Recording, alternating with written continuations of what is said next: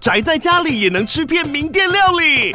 最懂吃的美食平台宅点心满周岁喽！二月二十六号至三月三十一号，周年庆消费满千折五十元，满两千折两百元，限量五十组超值组合包，原价二四九九元，特价二四零零元，搭配专区优惠再折两百元。鱼子烧麦、老爷叉烧、鲜肉汤包、墨西哥起司煎饼，揪朋友来家宅着吃更好吃。马上点击链接探访宅点心。嘿，我是只爱大冰奶的奶茶司机，今天一样来介绍我在墨西哥的夜游心得啊。上集呢，我们聊到了呃脱衣舞俱乐部 Queen Mexico，然后我在里面一点进展都没有。那想当然啊，夜游的体验当然不可能就此罢休嘛。但其实呢，墨西哥城当地比较主流一点的玩法呢，还是找外送茶。你如果是有上国外的论坛呢，啊，International Sex Guide 上面讨论呢，也多半是围绕在外送茶的这个话题上，其他性质的消费啊，就相对少很多。不过其他的消费方式啊，我们就留到下期来讲。这一期呢，就专门介绍外送。那在墨西哥，他们最大的伴游网站呢，叫做 La Bontique，里面当然也有为城市做子分页。那我现在在的是墨西哥城首都，那他们的简写呢就是 CDMX，你就往 CDMX 那个子分页下去找就好了。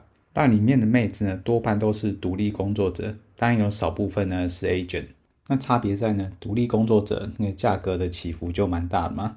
那你如果对妹子有兴趣呢，你只能一个一个加联络方式去联络。那跟妹子联络的方式的效率啊，也是起伏差异很大。我这边举我自己的亲身体验啊。我那时候在找的时候呢，大部分的妹子啊，他们给我的报价大概都是一个小时大概三千到四千披索起跳，那换算成台币呢，大概是一小时六千到八千这个范围，听起来好像有点贵啊。但是我通常找呢，就是身材跟脸蛋呢不要太走样呢，有一定水准的。当你要找更便宜的，一定也是有嘛。但是我看的那个范围呢，大概都是。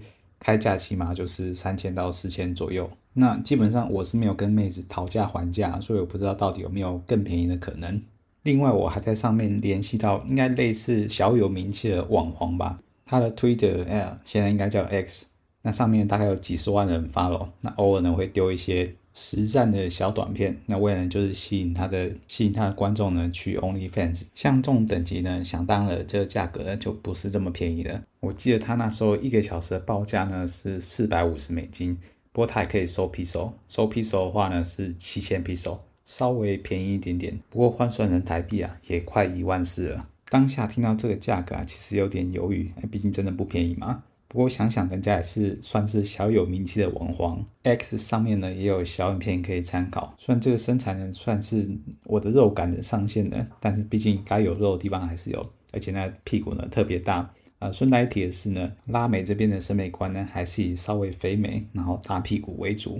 反正你就想象，就是 Gemsa 等大胡子那一类喜好的菜色。但，你要身材正常一点的妹子呢，也是不少。不过呢，还是先给大家打个预防针啊，在这边大概有三分之一到一半呢，大部分台湾的审美观而言，可能看起来都是太胖，或是下半身的比例太夸张。不过呢，就当我跟妹子确认好服务细节之后。换我提出我想要的时间跟我所在的饭店位置之后，诶，这个妹子就完全没有回应了。我之后再打什么，她也没有回我，完全莫名其妙，就是拿了一个无声卡。我后来才慢慢推敲出她可能因为什么原因而不理睬我。这个理由等下慢慢细讲。那总之呢，我在 La Bontique 上面呢联络了快七八位的妹子吧，加了一堆 WhatsApp 跟 Telegram。不过大概有三分之一的妹子呢，从头到尾都没有回复我。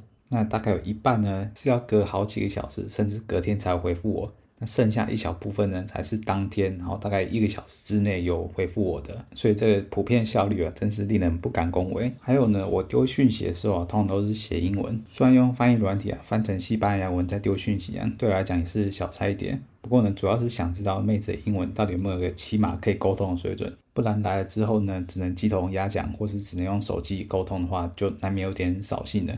我猜也许是这个原因啊，所以才会有一些妹子选择不回我。不过就算有回我的，大部分也是回西班牙文，而且他们感觉都是个套好的公式啊，内容的格式呢几乎一模一样，只差别在呢服务的内容跟服务的价钱。我印象中应该只有三位妹子呢能够有办法用英文给我回讯息，那里面有两位呢是有自己开 OnlyFans 经营自己事业的网黄，那里面也蛮大一部分比例呢是从其他国家来的，比方说大家常听到的哥伦比亚。委内瑞拉等等的都有机会。不过老话一句啊，拉美地区的人呢，绝大部分还是只熟悉他们的母语西班牙语，不要太期待他们以正常的英文跟你交流了。最后还有一个重点啊，就是大部分的妹子在用那个共用的格式里面呢，他们都会有提一个建议的饭店清单，那里面大概罗列了六七间饭店，大部分都是那种爱情摩铁或是隐私比较好一点的饭店。总之呢，就是方便做这些事情的地方。那这些饭店跟摩铁呢，我印象中大部分都集中在城市的大概西南角的地方，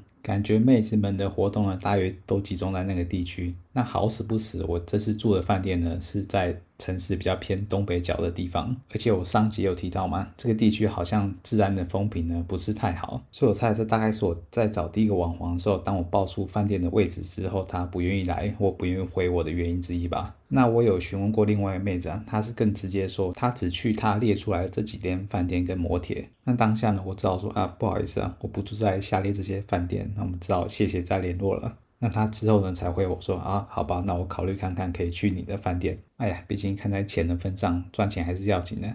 不过呢，他回复我啊是在两天之后了，我人都已经不在墨西哥城了。但总而言之吧，就先提醒大家一下，妹子对他们去的饭店呢，还是多少有点要求的。那我会把他们常提到的饭店摩铁列在描述栏里面。那如果大家真的有兴趣，想要去当地的尝试外送茶的话，最好还是选择这些妹子比较偏好的饭店呢，不然就会像我一样。比较容易被妹子打枪，那也由于啊，我在 La ponti 实在是找的不怎么顺利啊。那在时间有限情况下呢，我只好再找另外一间叫做 Geisha Academy 的，算是比较多人有用过的 agent。那他服务的地方呢，除了墨西哥的一些大城之外呢，他甚至连其他中南美洲国家，甚至欧洲都有据点。那虽然这个量啊没有办法跟 La ponti 这种独立工作者来比啊，但就以我现在在的墨西哥城来说。它上面列出了也有十来位妹子，数量也不算少了。只不过当然不是每个城市都有这么多的量，像有些城市大概就一两个妹子可以选而已。那在 Geisha Academy 上面呢，它的基本低消呢一定要两个小时起跳，所以说啊，它的基本消费额其实也不算低。那这边的价格呢，大概从四千披索到六千披索都有。那虽然基本低效啊，看着比 La Bontique 还贵一些，但是由于它是两个小时嘛，所以换算成一个小时的话，其实也比 La Bontique 还便宜一些。那它还有一个好处呢，是它这两个小时里面是不限次数的，也就是说你来多少次就来多少次。不过，相对 La Bontique 上面，大部分的妹子都是以无马赛克的原图为主啊。那虽然这个图片到底是本人吗，我也不敢百分之百确定。不过 Geisha Academy 上面呢，都是打码的，这个就比较麻烦一点。不过在跟 agent 用 WhatsApp 联系之后呢，其实你也是可以跟他要求看你原始无码图的。还有跟 agent 的联系啊，是全程用英文的，没有什么问题。那在看了几位妹子之后啊，最后选择了一位。哥伦比亚的妹子，啊五官虽然还好而已，不过呢，身材还真是很劲爆。那跟 agent 报了时间跟地点之后呢，他回我说，哎，他会再跟我确认一下。结果等到当天晚上呢，还是音讯全无，搞到后来哇，真的是有点火大了。所以最后呢，跑去 Queen Mexico，所以才有前一集的内容。但是呢，大家也知道，前一集去 Queen Mexico 那个体验，应该不能说是体验，因为更没体验到什么东西嘛。反正经过前一天的经验之后呢。今天势必来点像样体验的，于是又回讯息问 agent 昨天到底是发生什么事情了。那 agent 这时候呢才跟我道歉说，哎，他昨天尝试要跟妹子联络啊，结果都没有联络上。不过他说妹子今天应该是 OK 的，问我愿不愿意改到今天。那我当然也没得好选啊，那只好说 OK，那就改今天晚上吧。那大概到了傍晚的时候呢，这时候就看到 agent 留了个讯息给我，那这时候心里就觉得毛毛的。毕竟呢，通常外送茶就是在约的一个小时之前呢，他们才会丢讯息问你啊，你现在在哪个饭店哪号房啊，然后妹子要出发了等等的。太早发讯息过来啊，八成没什么好事。果然呢、不出意外的还是出意外了。这 agent 呢跟我说，这位妹子呢临时又又又有事了，晚上可能就没有办法过来了。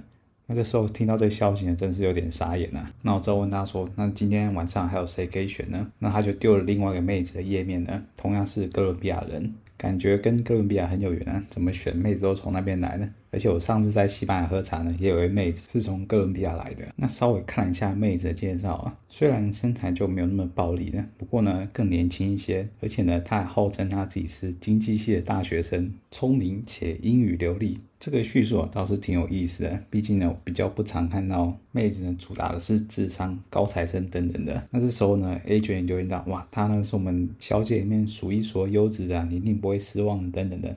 只能说啊，这干话真是无国界啊！不管是哪里的巨头或者是 A 卷，那个干话都是千篇一律。是说我确实也没什么其他选择的。那看在妹子的英文号称流利的情况下，应该还是有点戏的。只好呢就接受她换人的提议。好不容易呢，终于熬到相约的时间。这次妹子呢，总算是准时赴约。然后柜台还打电话上来，希望本人下去确认。下楼之后呢，果然看到一个略微青涩的妹子，眼睛大大的长卷发，穿着啊是挺休闲的，整个人蛮符合年轻大学生的形象。还好她不是穿的花枝招展啊，一看就知道是出来卖的那种。不过妹子看到我的时候啊，倒是愣了一下，他可能没有预料到呢，他的客人这次是亚洲人。那在柜台确认完之后呢，就将他带上楼进房间啦。进房之后呢，他东西放放，然后就礼貌性的问他说：“你需要先冲个澡吗？”他说：“先不用，等到等一下办完事呢，最后再一起洗就好。”然后呢，我们两个就衣装整齐的在床头呆坐了几秒钟。哇，那个现场气氛真的是顿时还挺尴尬的，他还差点打了个呵欠。不过他其实马上跟我道歉，因为他说他其实这趟任务呢，真的是有点赶，因为他今天才忙完其他事，回到家没多久，就临时接到有任务啊，一个小时后就要出发去接待客人。哎，对，那个客人就是我，所以对他而言就有点像是匆匆忙忙、莫名其妙的又要出去赚辛苦钱啊。所以刚来的时候呢，状态还不太好。那我说没关系啊，我也理解这趟对他来讲呢，真的是有点赶，而且他还不是他的问题。那反正呢，我们还有两个小时，就慢慢来吧。只不过啊，干坐闲聊倒不是办法，我就只好采取主动点的攻势啊，先轻抚他全身上下，然后再慢慢亲他，之后呢，再慢慢宽衣解带。还好，妹子算被动归被动啊，不过她还是蛮配合的。除了不能深入垃圾之外呢，她其他的动作她都乖乖的令我摆布吧。不过衣服脱到一半，妹子有点受不了了。原因是呢，她觉得太热了，她就起身想要找空调开关。不过糗的是呢，我下榻这间饭店呢，刚好没有室内空调，只有电风扇而已。其实我下榻的地方有重新翻修过，那整体的装潢其实还不错，而且空间挺大的。只不过呢，没有空调，这真的是他们一个比较明显的缺点吧。但其实老实说啊，墨西哥城真的也没有那么需要空调就是了。大家不要以为墨西哥就在亚热带靠近赤道地方，是不是天气都很炎热？但其实墨西哥城是建在海拔两千多公尺的山上，所以其实他们呢一年四季都不会太热，大概就就一二十度左右。其实大部分的时间都是比较偏凉爽的，很难有机会啊超过三十度。而我在墨西哥城的这几天呢、连电风扇都没开过，甚至如果是晚上出去啊，加了件薄外套还会觉得有点冷。不过他说啊，他老家呢也在哥伦比亚的安第斯山脉上的一个小城市，那边的平均气温啊比墨西哥城还要来得低，所以他其实很怕热，那就没什么好说的啊。妹子开完电风扇之后呢，我们就速战速决。赶快把身上衣服脱光散热。但她的身材其实挺匀称的，除了有点小腹之外，她的胸部大概是 D 左右吧，算是符合一般人审美观的美胸，形状还不错啊，所以看着还是挺有点分量的。那在帮她继续暖机一阵子之后呢，接下来总算轮到她开始主动点了。这时候呢，他就从他包包里拿出了一大把的保险套，对，是一大把哦，不是一个两个。我就笑着问他说：“你好，你随身带这么多保险套，是怕有些客人真的是有那么旺盛的精力吗？”他说：“哎，还真的有遇过客人呢，一口气呢可以来两三次以上，更不用说呢，有客人可能会跟包更长的终点，或者是呢，等一下还有其他任务要去解，所以他都习惯性多带一点保险套，以备不时之需啊。那接下来呢，就换他带套吹了，不过他吹的功力啊，真是不怎么样。虽然说带套那感觉多少有点差就是了。”那在他吹一阵子，感觉差不多够硬的时候呢，他就自己坐了上来。那也不知道是这个套子的品质太差，还是妹子真的是有点紧呢，在里面呢遇到不小的阻力啊。有几次那个套子就差点被他夹出来。于是呢，我就跟他试一下，我们换个姿势，然后我在上面用传教士势能，我来控制节奏。一开始呢，先用比较慢的节奏，那只在前半慢慢的磨，再一点点深入。不过每当我想要再更深入一点的时候啊，还是会感觉到明显阻力啊。而且从他的表情也看得出来，每当我想要再深入一点的时候呢，他的表情看起来不是挺舒适的。没想到我这个小小的啊，还会有一天需要担心太深入这个问题。我本来以为去拉丁美中，我第一要先留心的应该是竹竿拉箍紧的问题。不过很明显的啊，这件事当然是因人而异的，所以大家不要再有个迷思啊，说哪里来的妹子呢？就可能比较松，或者可能比较紧，这个还是完全取决于个人的身体素质不一样啊。不过虽然大部分时间呢都在前半段磨蹭呢，但毕竟整体的紧实度呢也是挺够的，所以磨着磨着久呢，还是会有想要出来的感觉。那反正两个小时内啊无限次，那第一发呢就没有什么好顾虑的了，就直接顺势即发，反正多留点时间给第二发。那第一趟完事之后啊，我们其实也就。简单的清理一下，把套子拿去丢，稍微擦拭一下，就躺在床上继续聊天了。那这不得不说啊，网站上宣传它流利的英文呢，还真的不是唬烂。他大概是我在这趟拉丁美洲之行英文算是数一数二好的，虽然讲话呢多少还是有带点口音，但绝大部分情况呢我都算是听得懂。那他英文的程度呢也算是好到不止闲话家常啊，要聊一些更复杂一点的议题啊，他也是没什么问题。那我就问他，所以你真的是经济系大学生吗？他说对啊，他现在念大学，主修经济，但在墨西哥城念书啊，对他来讲那个生活成本呢还是挺高的。倘若是他找真的一般兼职的普通工作，那个简直就是对他来讲是杯水车薪。算了一下，还是卖肉相对划算，只要接几趟活呢，就足够贴补学费跟家用。而且时间自由度呢也是挺大的，想上工呢就跟 agent 讲一下，那不想要呢就叫他不要接。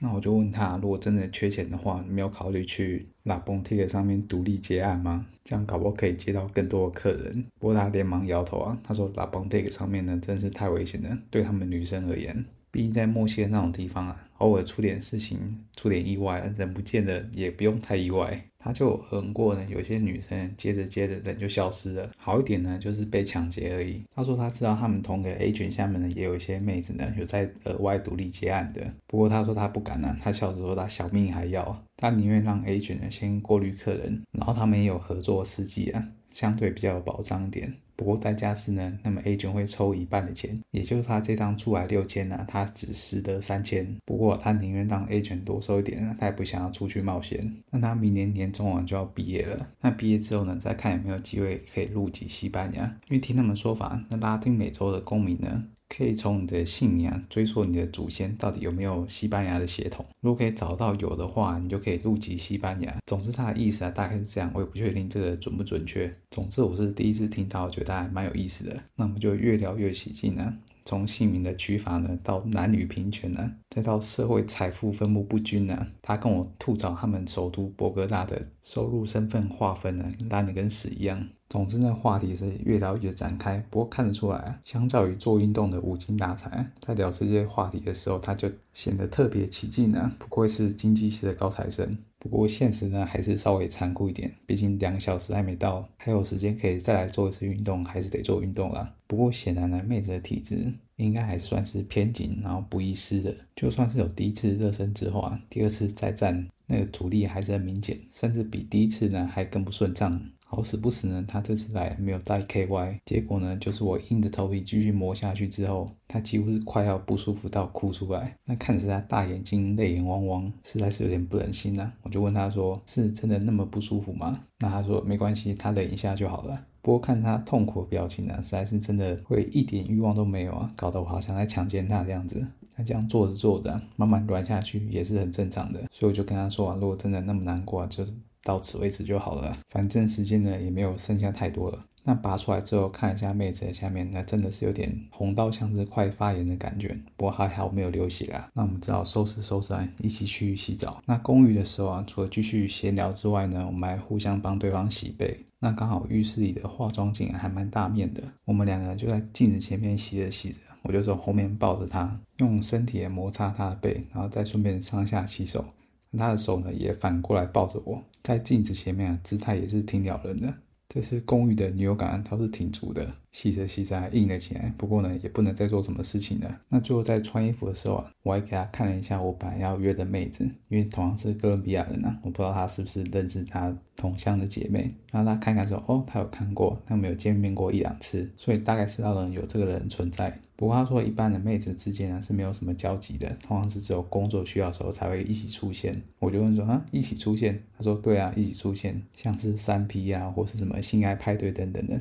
他说这些老美都特别爱约，也就这种场合啊，他才有机会去见到其他同事。他说美国人真的偏好迟到，哎，这种派对上一天还少不了酒精啊，跟一些违禁品之类的。他说他都见怪不怪了。那至于那些洗衣粉等等的，他是完全不敢去尝试啊。但总之就是一个很糜烂的场合。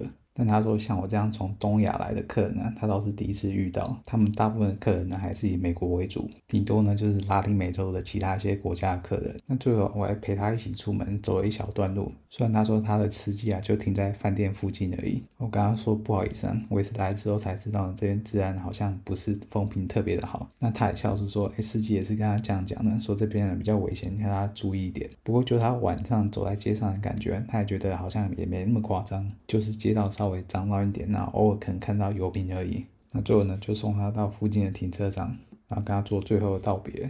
那整个体验下来呢，虽然这个价格其实真的不便宜，特别是来的妹子呢，这方面的经验跟技术呢，真的是不怎么高明。但不过毕竟人家就真的年轻女大生，除了那档次之外呢，相处起来其实还算挺融洽的。除了一开始有点尴尬之外，整体而言呢，我是觉得不算特别的，但是肯定是个相当特别的体验。毕竟就算在台湾呢、我也没遇到什么妹子可以跟我聊这种话题，聊这么起劲的。不过这肯定还是相当看人的。如果是找到其他的妹子呢，就连交流都是相当困难的。他就笑着说啊，如果是找号称英文是 basic level 的妹子呢，大概就表示他们能用一些简单的单字跟你沟通，比方说 tits 啊，或者是 pussy 啊，但就仅此而已了。如果想要简单的沟通啊，那是完全无法的。所以不要抱什么其他的奢望了。那最后最后呢，我当然会把。La b o n t i q u e 跟 Geisha Academy 的网站呢，都留在说明栏。那有兴趣的茶友们可以自行去参考。那我还顺便把妹子比较常指定的 Motel 或 Hotel 呢，也列在下面。那如果您真的有兴趣、有机会来的话，你们就可以少走点冤枉路了。那今天墨西哥城外送茶体验呢，就分享到此了。下一集呢，就来分享我最后体验的舒压按摩店了。那我们就下礼拜再发车喽，大家拜拜。